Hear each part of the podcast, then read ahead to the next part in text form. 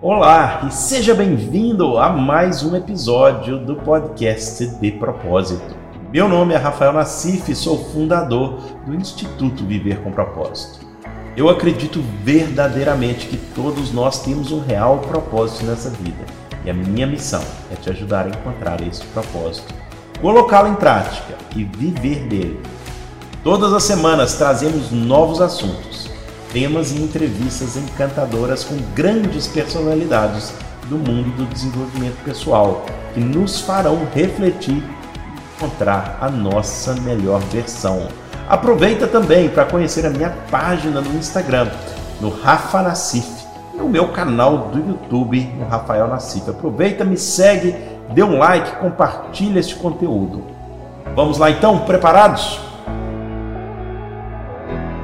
Sejam bem-vindos a mais um podcast Meu Propósito Muda o Mundo. Hoje eu tenho o prazer imenso de receber aqui uma pessoa verdadeiramente extraordinária, um palestrante internacional, um palestrante que tem impactado milhares de pessoas e que vai estar aqui com a gente hoje falando um pouquinho da sua trajetória, da sua vida, vai estar dando dicas de palestras ou de como trazer mais humor na nossa vida, na nossa história, nas nossas palestras.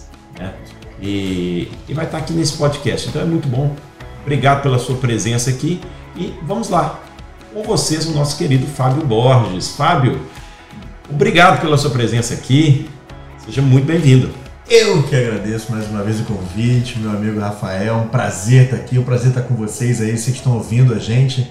É uma honra estar aqui, né, nesse incrível podcast do Rafael. Coisa boa. O Fábio, o Fábio é uma pessoa assim, começamos assim uma amizade há um tempo atrás e, e, tem sido bom caminhar com ele, porque ele já veio palestrar aqui no Desperta, que é o grande evento que eu faço de desenvolvimento humano em Portugal. E, e, sempre que ele vem as pessoas adoram, e aí ele tem formações e não sei o quê. Então tem sido uma caminhada muito boa, meu querido Fábio. Mais uma vez, obrigado pela sua presença aqui. Eu tenho certeza que vai estar tá trazendo muita coisa boa para os nossos ouvintes aqui e os nossos quem nos vê também pelo YouTube. Né? Então vamos lá, meu querido Fábio. Cara, conta um pouquinho. Você hoje é palestrante. Você se dedica em formar palestrantes, em palestrar, obviamente e também é, trazer mais humor, né? Sim. Assim, eu acho que a sua especialidade é essa, uhum. De trazer mais humor na vida das pessoas, na, na história das pessoas e etc. Por que que você começou com isso? Então, na verdade, é, eu, eu sempre fui uma criança bem-humorada, né? Sempre fui uma criança engraçadinha, aquela criança bonitinha. Só que aí, Bonitinha mais ou menos. Não, né? eu, eu, essa é a questão. Quando eu nasci, eu era horroroso. Aí depois foi ficando menos pior. Aí quando eu era criança pequena, eu era bonitinha, para uma cor bonita, parecia um, um bebezinho bonitinho, rosadinho. Só que aí as coisas não foram andando muito bem. Né? Eu fui começando a crescer, as coisas não melhoraram, não foram ficando muito boas pro meu lado. Então chega a fase da adolescência, né? Lá no Brasil a gente fala muita coisa do ficar, né? Do ficar, né? E ficar sozinho para algumas pessoas, ninguém diz isso. Então o negócio ficou bem difícil pro meu lado. E eu sofri muito bullying na, na, época do colégio. Sofri muito bullying e aí eu, eu meio que me fechei. E aí eu fiquei muito, muito na minha, me distanciei das pessoas.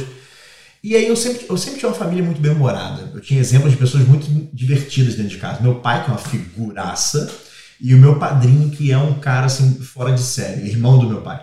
E eles eram aquelas pessoas que quando tinha festa de família, todo mundo ficava ao redor, e eles contavam piada, e eu falei, cara, eu quero ser igual eles, assim, eu quero ser que nem eles. Eu comecei a modelar. Então, desde criancinha, eu contava piada nas festas. Eu era a criança que contava piada. Só contava piada de adulto. Né? Uhum. Ou seja, eu não fazia ideia do que eu estava falando.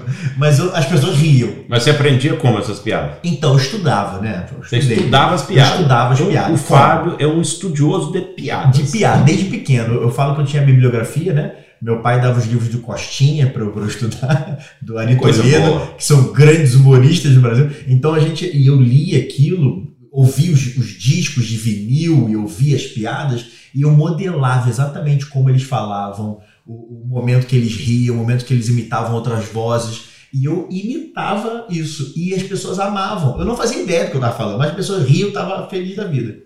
Só que na adolescência eu perdi isso, porque acho que isso vai acontecendo com as pessoas, vai, vai agora você tem que virar gente grande. Agora você é adulto, não dá mais pra você ficar brincando, não. Só de brincadeira. E aí eu fui e comecei a. Eu fiquei. Casou com essa fase do bullying, né? Do extremo. A minha cara explodiu de espinhas, né? Então, meu apelido era Choquito de Morango, né, no colégio. Então, um leve apelido doce, né? E aí eu fiquei muito fechado. E eu lembro de estar conversando um dia com meu padrinho, ele falou, e meu padrinho super sábio, um cara já de mais idade, mas muito sábio. E eu, ele, eu comentei com ele, eu abri que aquilo que estava acontecendo, e ele virou pra mim, bebendo um copinho de cerveja. Ele virou pra mim e falou: Ué, sacaneia. e aí eu comecei a ficar com isso assim, cara, eu vou brincar com isso então. E aí eu comecei a usar o humor Hum. também na minha fase da adolescência. Eu comecei a brincar com as minhas espinhas. Então eu, eu, eu, eu, eu, eu mesmo brincava comigo. E isso meio que desarmava as pessoas. E as pessoas começavam a rir. E eu comecei a, a- a ficar cada vez mais conectado com as pessoas através do humor. E eu comecei a usar o humor na minha vida como um todo. E aí eu comecei a ver que o humor fazia uma diferença muito grande na conexão. As pessoas gostam de rir, a gente gosta de rir. Então eu comecei a usar isso propriamente dito. Até que profissionalmente, quando eu descubro o coaching na minha vida e eu resolvo palestrar, aí eu trago essa ideia de usar o humor dentro das palestras.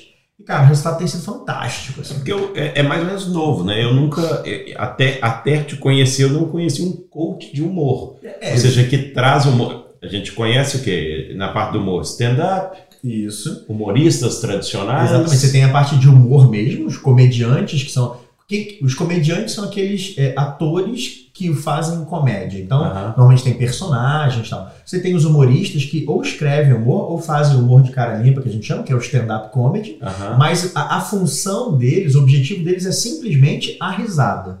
É entregar. O, o- humor é fim nele mesmo. Você tem que rir no final. Rio acabou, é isso aí. Pronto.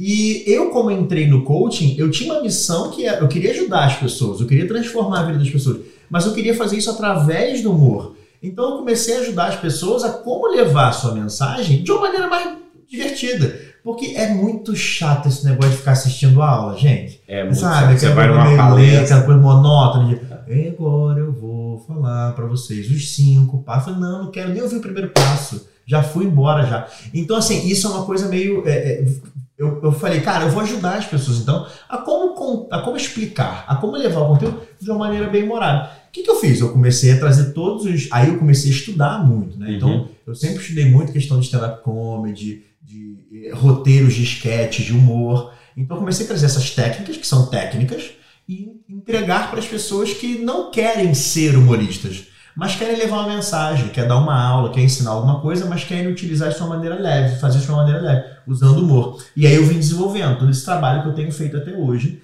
que acabou caindo muito também eh, dentro do storytelling. Aham. Só que o storytelling eu quis usar de maneira diferente. Não só contar uma história. Eu quero contar uma história divertida. Uma Ok. história que seja agradável. E aí Que eu traga uma mensagem. Exatamente, que tem que trazer uma mensagem, né? Não pode ser só, ah, vou contar uma história. Ó, conta a história aí, tá legal. Pô, legal a história. Ó, pra quê? Pra nada. Pra nada, né? Não. O que, é que você está aprendendo com Exato. isso? O que, é que você pode aplicar na Tem sua que ter um vida objetivo. A história tem que ser usada por algum propósito. Qual a mensagem que você quer passar? E aí a gente começa a construir em cima disso. Ô, Fábio, me conte lá. é, se a gente pudesse trazer uma dica para alguém aqui, é, eu acho que uma das melhores formas, e a gente já falou sobre isso, de começar uma palestra é de alguma forma trazer algum pequeno humor ali, porque o humor, me corrija se eu estiver errado, ele traz uma quebra de tensão ali. Sim. E querendo ou não, quando alguém está palestrando, tanto a pessoa que está palestrando quanto a, a- a audiência ali, eles estão, de uma certa forma, tensos com aquela, com aquela nova interação que vai acontecer ali. E uma das melhores formas de quebrar a tensão é através do humor, Sim. certo? Sim.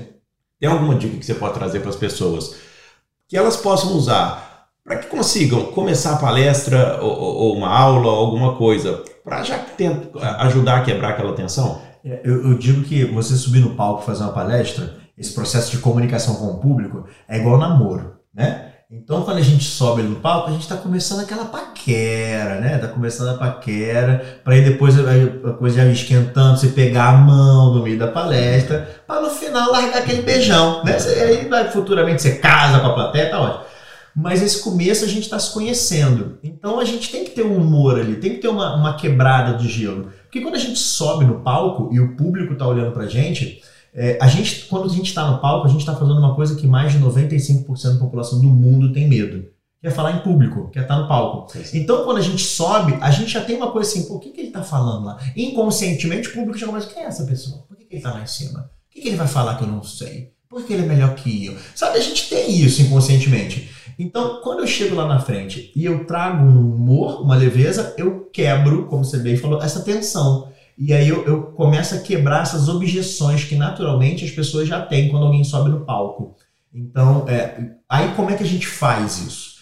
É, o que eu sempre falo é quando a gente sobe lá no palco, e a dica que eu sempre dou é a gente começar brincando com a gente mesmo. Hum. Então, quando tem muita gente que quer, ai, vou usar humor na minha palestra, vou contar uma piada.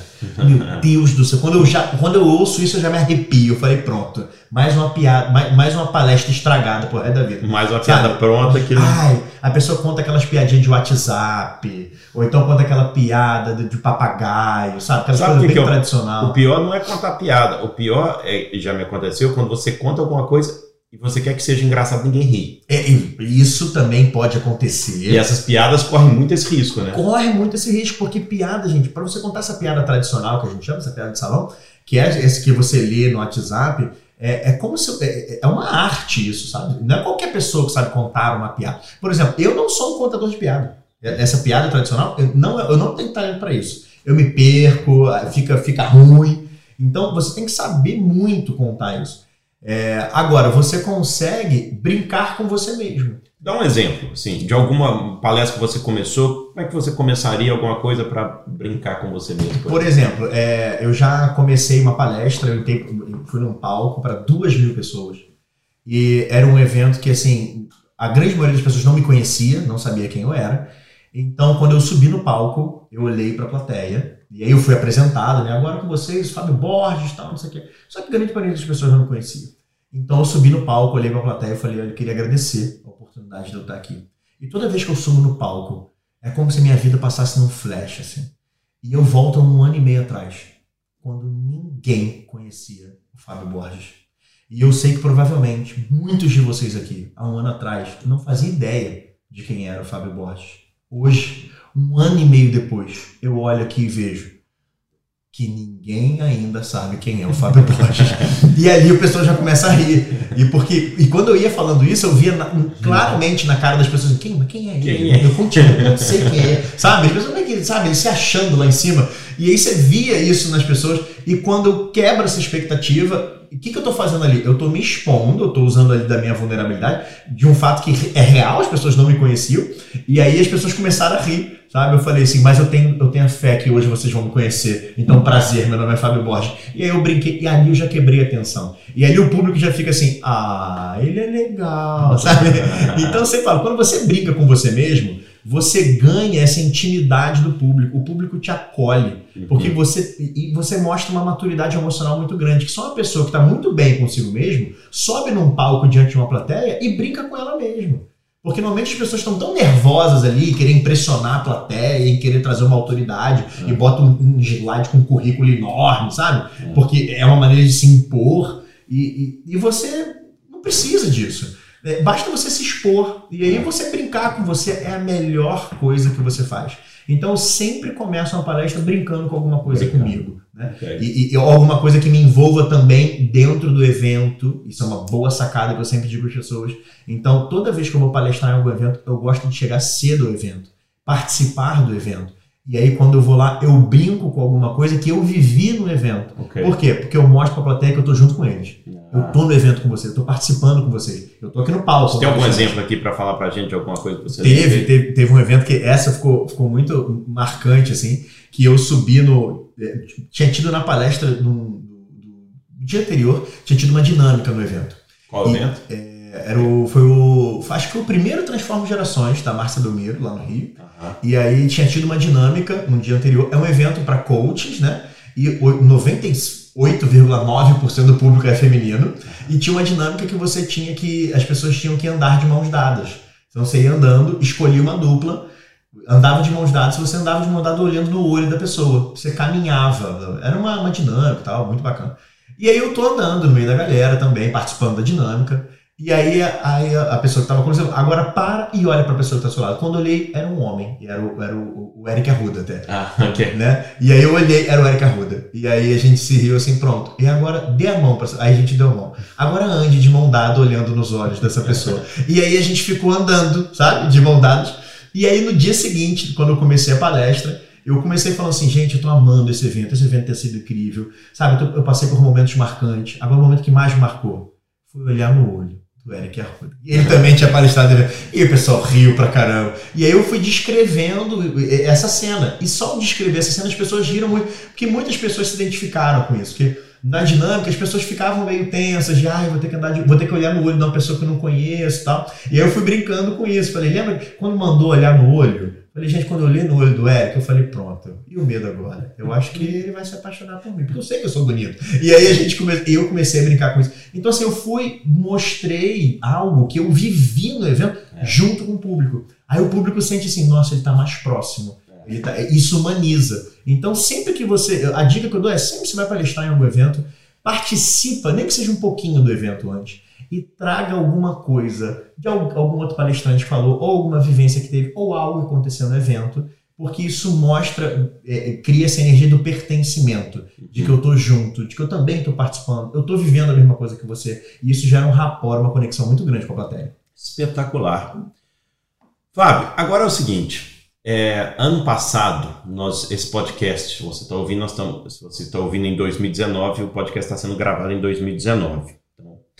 Só para dar referência de tempo aqui. Então, no ano passado, de 2018, você veio palestrar aqui no meu evento em Portugal e o Fábio trouxe é, duas, dois momentos. No primeiro dia, ou seja, no segundo dia do evento e no terceiro dia do evento.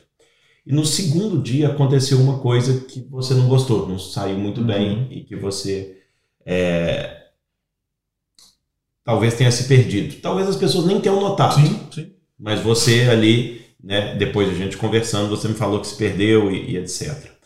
E isso pode acontecer né? na vida das pessoas, pode acontecer numa palestra, pode acontecer é, enfim, em diversas situações. Eu acho que isso traz um medo, eventualmente até o pânico para algumas pessoas, e esse medo que as pessoas têm de falar em público. Minha pergunta é: o que é que você fez de diferente? Ou seja, o que, que aconteceu nessa situação em que você veio palestrar, a palestra não saiu do jeito que você queria, você não teve a performance como você gostaria, como você superou essa situação e deu a volta por cima pro, numa outra oportunidade? Nesse caso, foi logo no terceiro dia, você voltou e arrasou. Uhum. Como é que você descreve a situação e quem está nos ouvindo? O que, que as pessoas podem fazer se a coisa realmente não sair como esperado? Bem, primeiro assim, é, eu tinha planejado, eu planejei eu não fiz de, é, de qualquer maneira. Ah. Então eu planejei, eu estudei, eu sabia que eu queria fazer naquela palestra, só que eu arrisquei. E Como? O que, você fez? Assim? Eu, eu fiz, no final da palestra, eu, eu queria fazer um momento de uma profundidade maior e eu trouxe uma, uma reflexão sobre perda, sobre falecimento, e onde eu trouxe uma música e é, eu não. É, eu, eu, pensei que fosse fazer uma conexão muito mais forte do que, do que houve. Uhum. É, é eu, eu, não julguei, acho que da melhor maneira, o aspecto cultural. Okay. Então, assim, é, é, uma coisa que eu já tinha feito outras vezes. Eu nunca tinha feito nesse formato de palestra, mas é uma dinâmica que eu fazia, que no Brasil super conect, sabe, conectava muito bem. E quando eu experimentei aqui, não, fez, não teve a mesma conexão. E aí o que aconteceu? Quando eu percebi que não estava gerando a mesma conexão, é, naquele momento eu, eu senti, falei, putz, e aí a, o meu nível de energia deu uma baixada. Hum. Então naquele momento eu senti que eu falei, cara, e aí eu comecei a não entregar o meu melhor. E ali o que acontece? Ali foi minha falha. Okay. Ali foi o momento que, como você falou, as pessoas vieram me agradecer no final, me parabenizaram. Eu acho que a grande maioria das pessoas nem percebeu.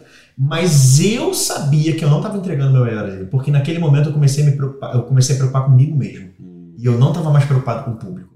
Então eu estava preocupado assim, pô, não estou gerando conexão. Pô, a palestra não está sendo boa. Pô, eu vou desapontar alguém. Pô, não sei. E aí eu comecei a me desfocar da real missão que eu tinha naquela palestra. Que era o quê? Que era ajudar as pessoas que estavam ali naquele momento. Uhum. Então, nesse momento, eu, eu comecei a cair meu nível de energia.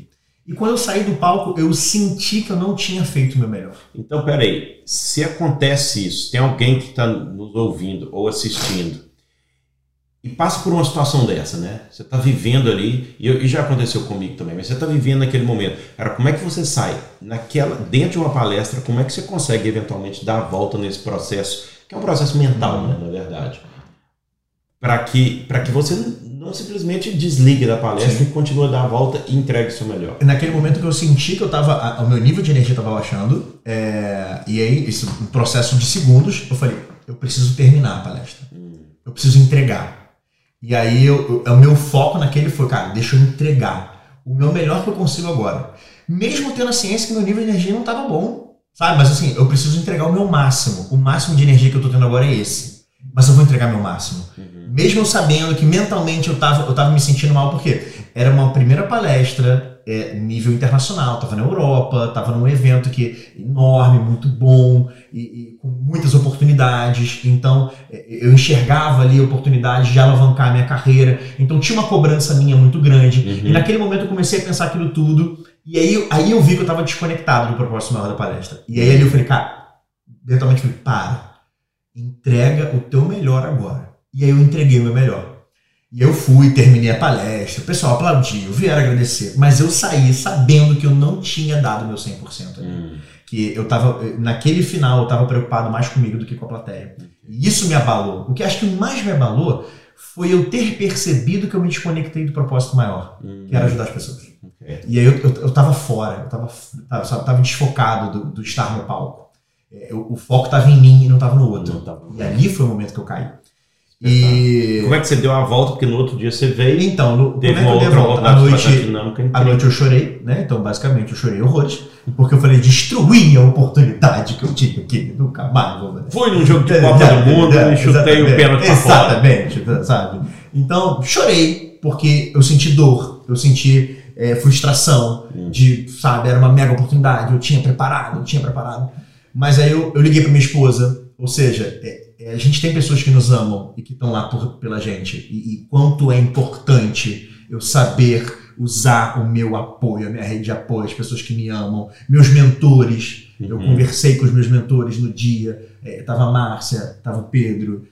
E eu liguei para minha esposa e ela, assim, é uma das melhores coaches que eu tenho. E ela virou para mim e falou assim: tá, mas o que você vai fazer agora? E aquilo começou, eu falei, tá, é, agora eu preciso. Já passou. Eu tive meu momento de luto ali, de perda daquela oportunidade, é né? que é, a gente tem que passar, sabe? Eu não vou ignorar. Naquele momento, eu sabia que eu não tinha sido o meu melhor, não tinha dado o meu melhor, uhum. não tinha atingido o meu máximo. E esse é o meu medo, é quando eu não vou no meu máximo. Eu tenho que ir no máximo que eu tenho. Pode até não ser bom, mas, cara, foi o máximo que eu tinha. E eu não tinha entregue meu máximo, porque eu estava muito preocupado em mim, não com o outro. É. E eu falei, cara, então o que, que eu vou fazer? Eu vou ter uma segunda oportunidade amanhã. Qual é o melhor que eu posso entregar amanhã? O que, que eu posso ajudar essas pessoas amanhã?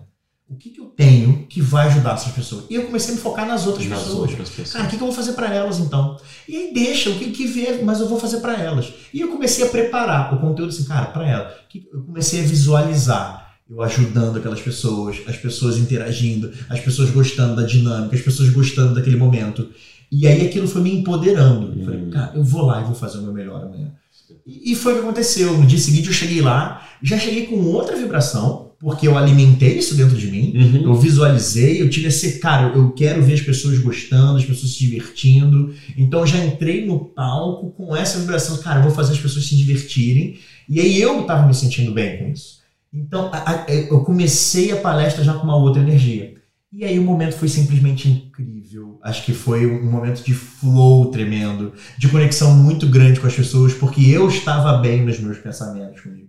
Eu, eu, eu tinha me perdoado, sabe? Uhum. Eu tive que passar por aquele processo de me perdoar. Fábio, ok, foi. Bate aqui no meu ombrinho. Vamos lá, entrega agora que você estiver de melhor agora. Então, isso pode acontecer com qualquer pessoa. Você pode uhum. chegar numa palestra e não estar tá bem. De repente no meio dela, de repente no começo dela, no final dela Cara, mas dali em diante, o que, que você pode fazer então para entregar o teu máximo? É. E pensa sempre no público. Não pensa em você. Pensa no público. Eu falo para os meus alunos, para meus clientes, assim, no momento que você estiver preocupado com o que vão pensar de você, é o momento onde, infelizmente, você está sendo egoísta. É. Você parou de pensar no público. Você está é. pensando em você. Cara, incrível. E isso que você falou é muito importante, porque eu acho que é o seguinte, cara, em qualquer área da nossa vida, em qualquer situação, nós corremos o risco e certamente vamos errar e vamos entregar menos do que aquilo que nós somos capazes. E eu acho que o problema não é fazer a coisa abaixo, é não aprender com aquilo. Porque, cara, eu já palestrei muito, você já palestrou muito, talvez as pessoas em casa também, ou trabalham em alguma outra coisa. Tá aqui o meu cachorrinho fazendo um barulhinho aqui, mas tá tudo bem. quietinho, É, deixa ele quietinho aqui. E aí, é, o problema é a pessoa só choramingar daquele negócio e depois não pegar aquilo e ver, olha, nós estamos fazendo isso, mas o que, que verdadeiramente eu posso aprender dessa situação que na próxima oportunidade que eu tenho vai me levar para um próximo passo, né? Sim, Um e, e aí eu, fui- eu comecei a fazer esse exercício depois. Falei, tá, cara, o que, que eu aprendi disso então? E eu comecei a tirar os aprendizados para mim. Primeiro que assim, é, eu amo arriscar, Uhum, mas eu tenho que saber o momento de arriscar. Eu estava num evento internacional que era uma. Eu me pressionava muito porque era uma grande oportunidade para mim. Cara, de repente esse não era o melhor momento de arriscar uma coisa nova numa palestra. Por que, que eu não faço que eu já me sinto seguro, claro. porque eu sinto bem, ou eu arrisco em alguma coisa que não me desestabilize? É, porque é, era um desafio muito grande, estava testando uma coisa completamente nova e que era o momento que eu precisava estar no meu auge de, de segurança. De repente eu poderia ter testado isso em outro momento. é. De repente numa palestra um pouco menor, em algo que eu pudesse é, ter essa flexibilidade de me Uhum. expor mais. Uhum, E, e aí eu tivesse é, essa aceitação minha mesmo, É. de, de ficar mais tranquilo se de repente não desse certo. Então assim, mas toda vez que a gente faz alguma coisa que, que mexe com, que, que, assim, que, que a gente enxerga como não sendo a nossa entrega máxima, o nosso melhor resultado, tem um ponto incrível de aprendizado ali. Toda vez que eu não tenho o meu melhor resultado, eu tenho aprendizado. Então Uhum. esse é um momento muito, muito importante. Maravilha. Fábio, antes de terminar aqui, eu queria perguntar para você uma coisa e queria que você respondesse com toda a sinceridade. Não Ah, que você não então está sendo sincero Obrigado, agora. então agora, já tem posso falar a verdade. né? Agora pode falar a Isso, verdade. agora que eu já enganei todo mundo. Cara, é, qual é a melhor estratégia? Se a gente pudesse resumir a melhor maneira de apresentarmos conteúdo e de fazermos uma palestra que impacta a vida das pessoas.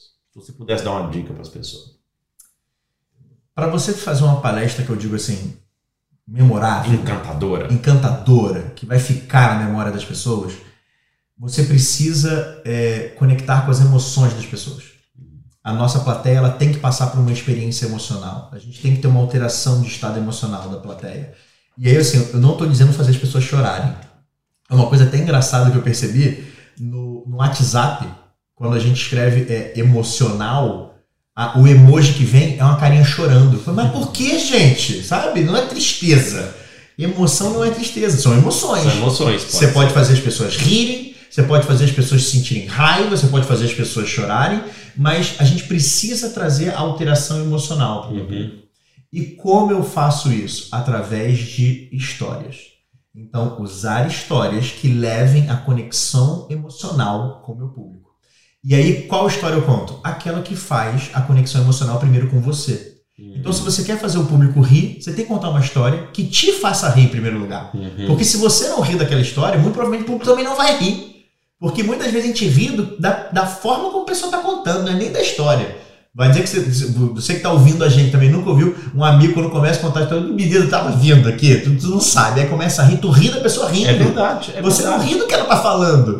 É, é da forma, é da energia. né? É, é- é- isso é completamente é, é verdade isso que você está falando e a gente já passou por uma situação aqui e talvez o público já tenha visto um dos maiores vídeos é, vistos no YouTube é, uma pessoa vendo um arco-íris, né?